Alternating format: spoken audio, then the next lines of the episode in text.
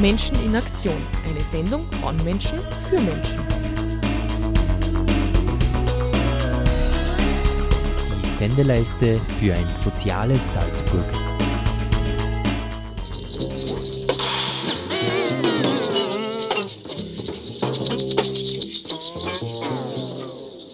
Flucht, du Zeichen der Zeichen, quellenlose, mündungslose Flüsse fließen wir ins Dunkel einer Nacht, ohne Dämmer, ohne Morgen, ohne Abend.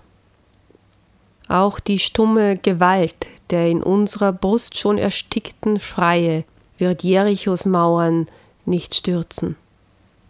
Wie das Pendel einer zeitlosen Uhr gefangen zwischen Leben und Tod, Wege einer Flucht ohne Anfang und Ziel.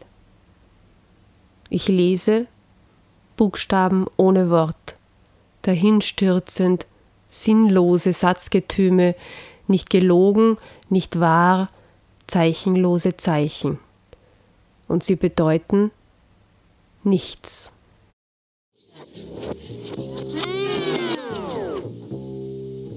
Mit Gedichten verbindet man landläufig Themen wie Liebe, Freude und Schmerz. Es geht um Stimmungen und Gefühle. Gedichte zum Thema Flucht und Asyl sind die Ausnahme. Wir haben heute einen Autor zu Gast, der sich genau diesem Thema mit den Mitteln der Lyrik widmet. Herzlich willkommen zu einer Sendung der Plattform für Menschenrechte, sagt Georg Wimmer.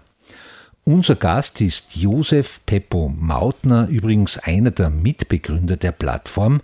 Er hat soeben einen Gedichtband herausgebracht mit dem Titel Keine Erde mehr für deine Füße. Gedichte von Leben und Tod auf der Flucht. Josef Mautner, kaum ein Thema hat über die Jahre so viel mediale Aufmerksamkeit bekommen wie Flucht und Asyl. Die Lyrik lässt dieses Thema weitgehend beiseite. Warum glaubst du, ist das so?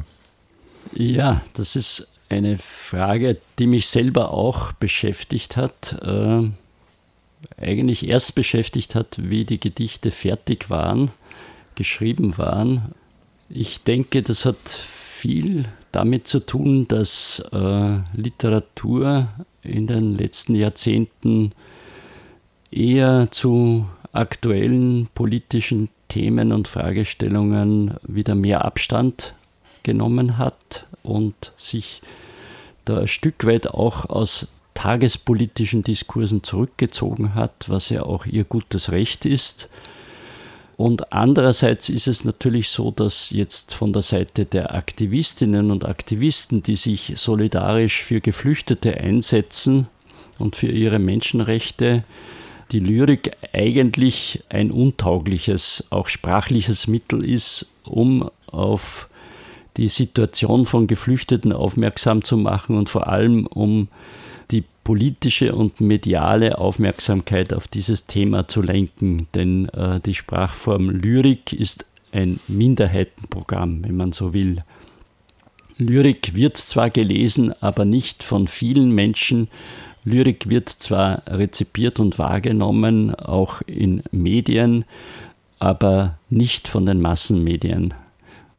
In deinem Fall ist es also auch der Versuch der Repolitisierung der Lyrik, würde ich sagen. Vielleicht noch ein paar Worte vorweg zu deiner Person. Ich habe es schon gesagt, du bist einer der Mitbegründer der Plattform für Menschenrechte Salzburg. Du bist also schon viele Jahre in der Arbeit mit geflüchteten Menschen tätig. Du bist studierter Theologe und Germanist. Du hast bis zum Antritt deiner Pension bei der Katholischen Aktion Salzburg gearbeitet und du hast sehr viel publiziert zum Thema Flucht und Asyl. Warum bist du jetzt dann auf die Idee gekommen, einen Gedichtband zu diesem Thema herauszubringen? Ja, am Beginn, wie ich angefangen habe, diese Gedichte zu schreiben, stand eigentlich nicht in erster Linie die Idee, ein Buch daraus zu machen oder sie zu publizieren, sondern die Gedichte waren ein Versuch für mich persönlich mit den Gefühlen, mit den sehr starken Erfahrungen, die mit diesem Thema für mich verbunden sind, umzugehen und ein Stück weit sie auch äh, zu bearbeiten. Denn die große Fluchtbewegung 2015, 2016 hat ja auch äh, in Salzburg ganz starke Auswirkungen gehabt, auch für unsere Arbeit in der Plattform für Menschenrechte. Die Arbeit hat eine hohe Intensität erreicht. Ich, wie auch viele andere, haben sehr hautnah äh, die Situation von Geflüchteten mitbekommen, die Fluchtgeschichten, äh, die sie mit sich gebracht haben, die sie uns erzählt haben, aber auch die zum Teil verzweifelte Situation von Menschen, wo die Familien auseinandergerissen waren, die orientierungslos waren, äh, die nicht gewusst haben von einem Tag auf den anderen, was sie tun können, wie sie wieder Kontakt zu ihren Familienmitgliedern bekamen.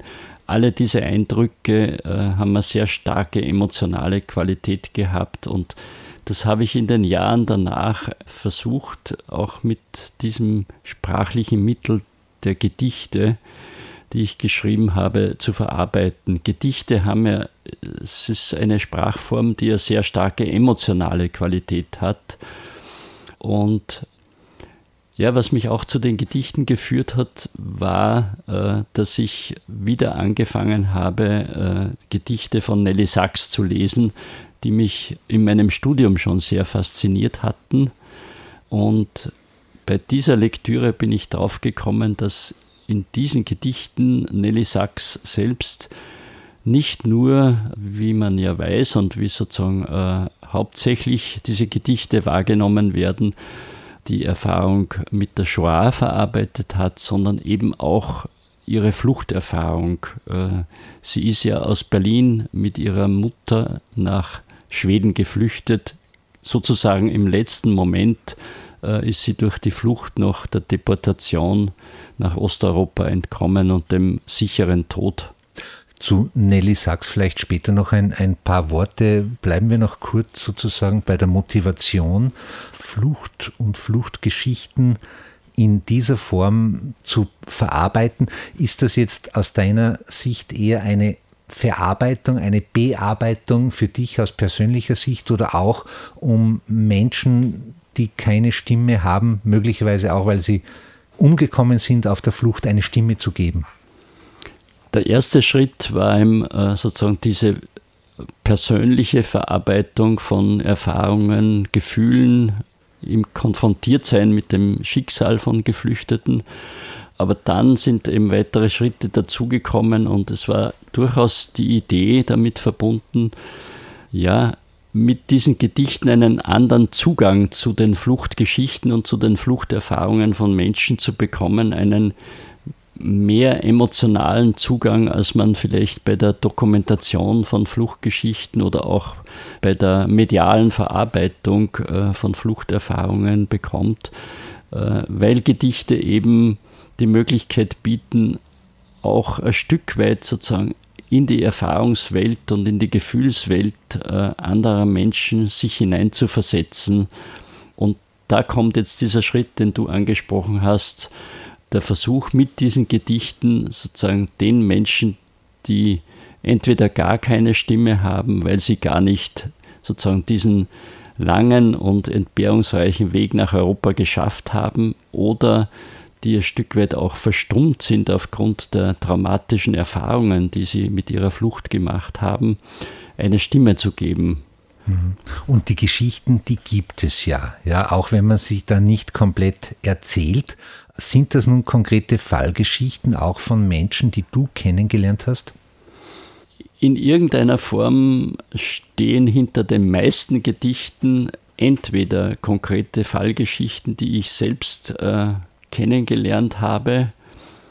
Oder äh, es sind zum Teil auch Geschichten, die sozusagen aus Medien, etwa aus äh, Berichten von SOS Mediterranee oder anderen Hilfs- und Rettungsorganisationen an mich gekommen sind. Äh, und zum Teil sind sie auch Gedichte, die sozusagen versuchen, die Perspektive von Menschen aus der Aufnahmegesellschaft mit aufzunehmen, ein solches Gedicht werden wir auch hören und sozusagen zu versuchen, diese Gefühlsambivalenz, äh, die wir als Menschen, die in Sicherheit leben, äh, in einem der reichsten Länder der Welt, das momentan nicht bereit ist, Geflüchtete aufzunehmen, diese Gefühlsambivalenz auch anzusprechen und ein Stück weit sozusagen die Leserinnen damit hineinzunehmen.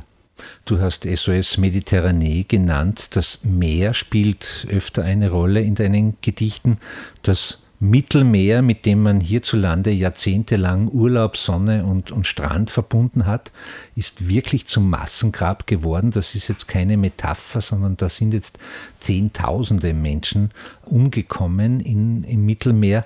Du thematisierst auch Pushbacks, also wenn Menschen keinen Asylantrag stellen können, wie, sie, wie das rechtlich vorgesehen wäre, sondern wenn sie buchstäblich wieder ins Meer zurückgeworfen werden, wie das in Griechenland geschieht. Mir ist es als Leser manchmal so gegangen, dass ich innehalten musste und dann nach der letzten Zeile das Buch wieder weglegen musste, weil es auch schwer auszuhalten ist. In gewisser Weise sind deine Gedichte auch eine Zumutung. Ja, sind eine Zumutung. Äh, es ist mir ja auch beim Schreiben teilweise so gegangen, äh, wenn ich einen Gedichttext geschrieben habe, bin ich im Fluss, dann, dann schreibe ich sozusagen einen Text einmal herunter in einem Entwurf, in einem ersten. Und dann ist es mir oft sehr schwer gefallen, diesen entwurfsartigen Text wieder herzunehmen und an ihm zu arbeiten, zu feilen. Das ist ja dann sozusagen die eigentliche Arbeit am Text, äh, die beginnt ja erst nach der ersten Niederschrift. Äh, und da habe ich schon gemerkt, äh, sich wieder in diese zum Teil sehr negative Emotionalität, die das Gedicht ausstrahlt, in der Text ausstrahlt, hineinzubegeben. Da gibt es einen Widerstand, auch bei mir selber als derjenige, der das niedergeschrieben hat. Aus der Sicht dessen, was ich mit so einem Text transportieren möchte, ist so eine Reaktion allerdings, finde ich, ein Erfolg unter Anführungszeichen des Gedichtes, weil ja der Text etwas transportieren soll, was tatsächlich eine Zumutung ist, weil die Lebenssituationen dieser Menschen, die Vorgänge an den EU-Außengrenzen äh, und im Mittelmeer oder das kann man jetzt auch verlagern Richtung Polen, äh, Ukraine, Weißrussland, also in Osteuropa spielen sich derzeit ähnliche Szenen ab oder am Atlantik, also an dem Küstenstreifen zwischen Frankreich und England. Das ist eine Zumutung und wir haben alle die Tendenz, uns daraus zurückzuziehen und das abzuschalten, ein Stück weit. Äh, noch dazu in einer Situation, wo wir sowieso mit anderen Problemen, mit einer Pandemie zu kämpfen haben. Und diese Zumutung sollten die Texte auch transportieren. Die sollten in den Texten tatsächlich aufscheinen, diese Zumutungen.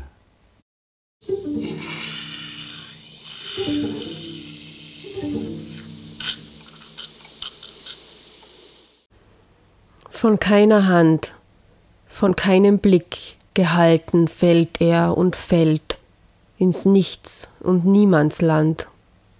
Fotos wie übrig gebliebene Fetzen eines Lebens, das die Flucht zerriss.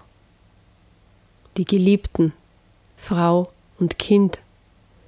Wenn er die Bilder zeigt in seiner hohlen Hand, die Schale nun gefüllt, mit ihren Leibern, dem Gesicht. So sind sie da für ihn und sind es nicht.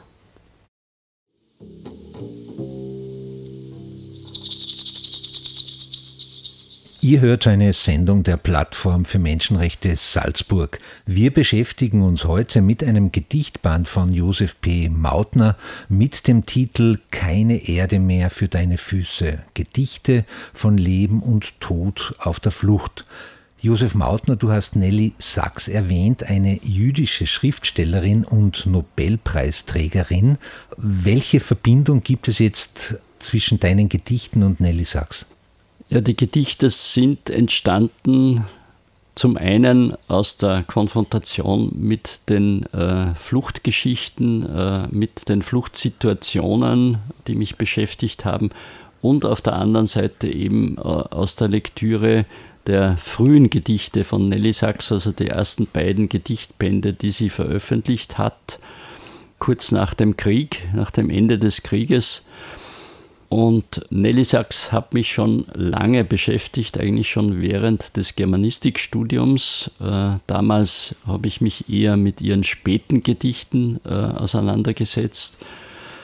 Und das war so eine Wiederentdeckung der Lyrik von Nelly Sachs, die für mich schon wesentlich war. Ich glaube nicht, dass diese Gedichte entstanden wären. Auf keinen Fall wären sie so geschrieben worden, wie sie jetzt dastehen, ohne diese Lektüre. Und sie sind ja auch konzipiert als ein Dialog, äh, als ein Zwiegespräch mit bestimmten Gedichten. Also jedes einzelne Gedicht in diesem Band führt sozusagen ein Zwiegespräch mit einem Gedicht von Nelly Sachs aus einem dieser beiden Lyrikbände.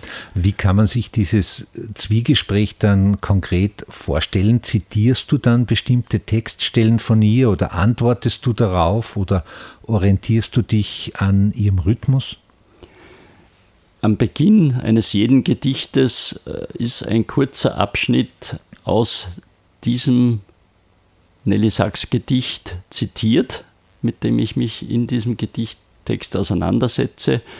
Und dann äh, ist es ja eine Art assoziatives Fortschreiben dieses äh, Gedichtes, jeweils von Nelly Sachs. Da kommen zum Teil Bilder vor aus diesem Gedicht. Das, ich übernehme manchmal auch einzelne Wörter oder Begriffe. Und eine große Rolle gespielt hat für mich auch die Auseinandersetzung mit der lyrischen Sprache von Nelly Sachs. Sie hat eine sehr eigene Sprachform entwickelt, die zum Teil auch äh, aus der religiösen Sprache und aus äh, sozusagen den religiösen Bildern und Vorstellungen des Judentums herauskommt. Aus Psalmen. Aus Psalmen beispielsweise, aber auch aus der Torah oder aus der Tradition des Judentums und äh, was ich nicht wollte, war sozusagen diese Gedichte oder, oder auch die Sprache von Nelly Sachs zu kopieren. Äh, es war mir wichtig, sozusagen eine, eine Weiterentwicklung äh, dieser Gedichtform zu, zu, finden. Du schreibst selbst im Vorwort, dass dieses Unterfangen des Zwiegespräches mit Nelly Sachs scheitern muss. Und du schreibst, es gar nicht erst zu versuchen, wäre aber das noch größere Scheitern ein gewissermaßen allumfassendes Motto, habe ich mir da gedacht. Denn das gilt ja für Menschen, die sich zur Flucht entschließen müssen. Das gilt aber auch für Menschen, die mit Geflüchteten arbeiten, hier in Salzburg zum Beispiel. Da denkt man sich ja auch oft, es hat keinen Sinn, man hat keinen Einfluss und doch gibt es den inneren Impuls, es trotzdem zu tun, es trotzdem zu versuchen. Trotzdem Scheitern wäre das Motto. Ja, also diese emotionale Qualität, diese Erfahrung des Scheiterns, das ist eigentlich die Brücke, man könnte sagen, der rote Faden, der sich durchzieht von den Lebenserfahrungen der Geflüchteten. Fluchterfahrung ist ja immer auch sozusagen eine, eine Erfahrung von einem extremen Bruch in der eigenen Lebensgeschichte, in der Biografie über die Erfahrung auch der Menschen, die Geflüchtete begleiten, mit ihnen solidarisch sein wollen. Äh, das wissen wir alle in der Plattform für Menschenrechte. Diese Solidarität mit Geflüchteten ist vielfach mit Erfahrungen des Scheiterns verbunden. An Behörden, äh, an bürokratischen Hürden, bei der Arbeitsplatzsuche, bei der Wohnungssuche etc. Und diese Erfahrung spiegelt sich natürlich auch äh, in der Verschriftlichung solcher äh, extremer existenzieller Erfahrungen, weil die immer nur in einer sehr blassen Annäherung wiedergegeben werden können, in einer schriftlichen oder gar in einer lyrischen Form. Und da spiegelt sich das Motiv des Scheiterns dann natürlich auch in den Gedichten wieder. Und es ist auch eine Verbindung mit den Gedichten von Nelly Sachs, weil Nelly Sachs ja äh, sozusagen die Erfahrung des Scheiterns war sozusagen ein durchgängiges Motiv ihrer Lyrik. Mhm. Und das Scheitern war ja auch ein Motto zum 20 Jahre Jubiläum der Plattform für Menschenrechte, Scheitern und Widerstand genau genommen. Und Josef Mautner, du bist jetzt seit Anfang der 1990er Jahre in der Arbeit mit geflüchteten Menschen tätig. Damals äh, waren die Kriege in Ex-Jugoslawien, damals sind sehr viele Menschen nach Österreich gekommen. An dich die Frage, was hat sich seitdem geändert? Diese Frage wäre vielleicht zu allgemein. Ich, ich äh, grenze sie ein. Was hat sich seitdem geändert, wenn man jetzt sozusagen die Infrastruktur in, in Österreich, äh, die Organisationsformen, die NGOs und so weiter sich anschaut? Also ich, ich habe noch Flüchtlinge betreut vor der Zeit der Einführung der Grundversorgung. Und äh, wir haben damals noch das als eine zentrale Forderung gestellt, quasi das, das Recht und das Wahrnehmen des Rechtes auf Asyl in Österreich führt sich ad absurdum, wenn die Menschen, die hier um Asyl ansuchen und in ein Asylverfahren eintreten, nicht auch sozial abgesichert sind, sondern auf der Straße stehen. Wir haben ja damals äh, in der katholischen Hochschulgemeinde mit einer Gruppe von Studierenden Menschen betreut, die aus der Schubhaft entlassen wurden und, und dann praktisch auf der Straße gestanden sind mit nichts. Äh, also das war eine wesentliche Veränderung zum Guten. Auf der anderen Seite habe ich natürlich auch äh, schon im Verlaufe der Ende der 90er Jahre und dann ins erste Jahrzehnt 2000 hinein die politische und rechtliche Entwicklung miterlebt, äh, diese verschiedenen Stufen der Verschärfung äh, der Asylgesetzgebung in Österreich. Und das war natürlich ein Moment des Scheiterns sozusagen unserer Bewegung dagegen, auch der Menschenrechtsbewegung, auch der Plattform, äh, weil es uns ja in Wirklichkeit nicht gelungen ist, diesen restriktiven Kurs, der jetzt eigentlich in der absoluten Verweigerung gegenüber einer konstruktiven europäischen Flüchtlingspolitik, äh, wie sie Österreich als Haltung einnimmt, gegipfelt hat. Also wir konnten das nicht verhindern. Das ist sicher ein Moment des Scheiterns gewesen, äh, eine Erfahrung, die wir über die Jahrzehnte hinweg gemacht haben und machen mussten. Gleichzeitig, um auch was Positives bei diesem Thema zu sagen, äh, ist Österreich eines jener Länder, wo im Verhältnis zur Bevölkerung am meisten Menschen aufgenommen wurden. Also da sind wir in, im EU-Vergleich mit im Spitzenfeld. Das, glaube ich, darf man in diesem Zusammenhang auch erwähnen. Die Brennpunkte, die sind jetzt stark nach außen verlagert an die EU-Außengrenzen. Also wir haben dramatische Situationen auf den griechischen Inseln, wo Menschen tausende Menschen festsitzen, die zum Teil sogar Asylstatus haben. Wir haben verzweifelte Situationen in den Lagern in Bosnien. Wir haben die Situation im Ärmelkanal mittlerweile und eine neue Dimension hat die Asylfrage erreicht jetzt in Weißrussland, wo Hunderte, vielleicht sogar Tausende Menschen in Wäldern an der polnischen Grenze stehen und wo Menschen aber auch missbraucht, gezielt eingesetzt werden von einem Diktator Lukaschenko, der die EU unter Druck setzen möchte. Und das wird jetzt natürlich dargestellt sozusagen als Gegensatz eigentlich. Entweder man hilft oder man lässt sich von einem Diktator in die Knie zwingen, seine Politik sozusagen aufzwingen. Was sagst du mit deiner Erfahrung? Wie müsste sich die EU, wie müssten wir uns in so einer Situation verhalten?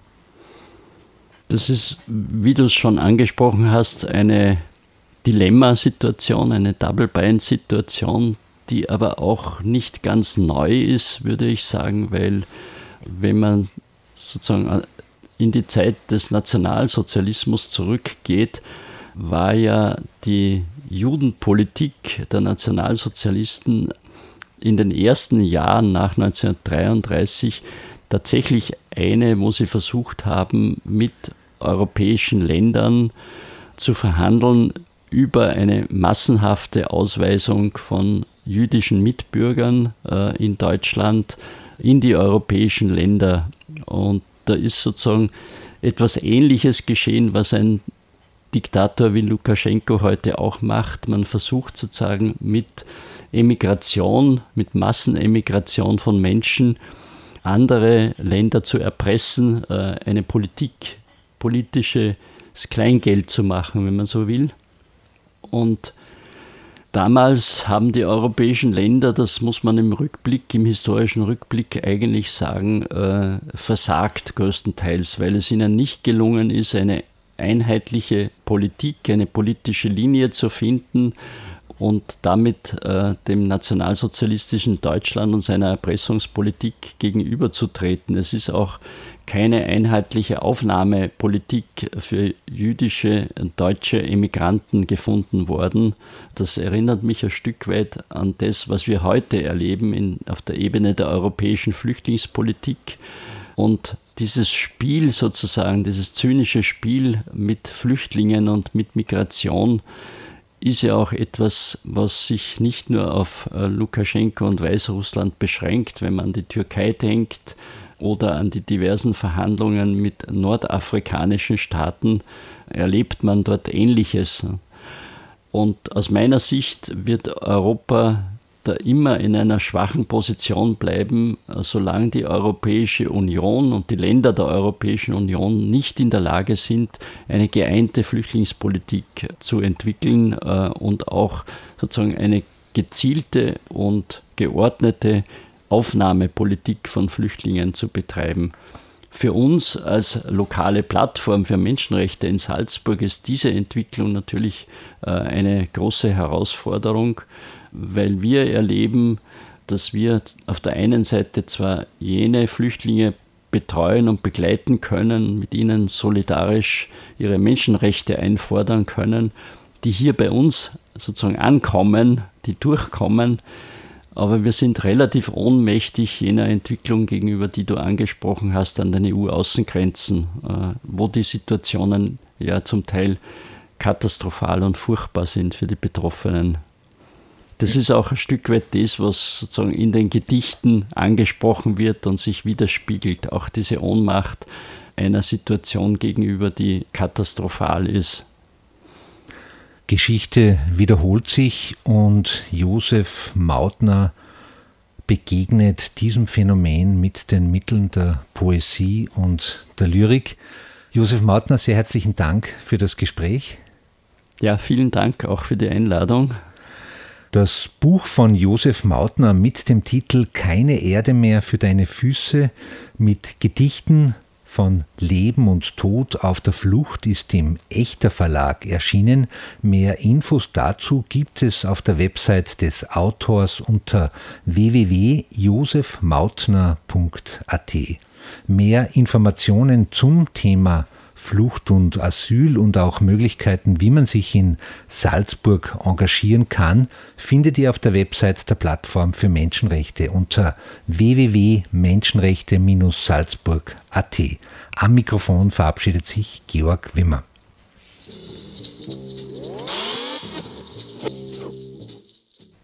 Schon wieder offenbar geworden ist sie, unsere Gier mühselig zurückgehalten bis hierher, nicht länger im Verborgenen geblieben, ist sie, die uns eigene Gier nach Wut und Tat, nach unserem Speichel im Gesicht des andern.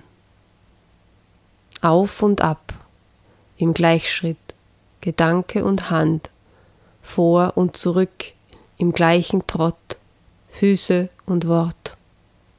Getrieben vom Grauen fliehen wir vor uns selbst, wie Asche das Gesicht im Spiegel unserer Angst, flüchtig vor dem Grauen vor uns selbst.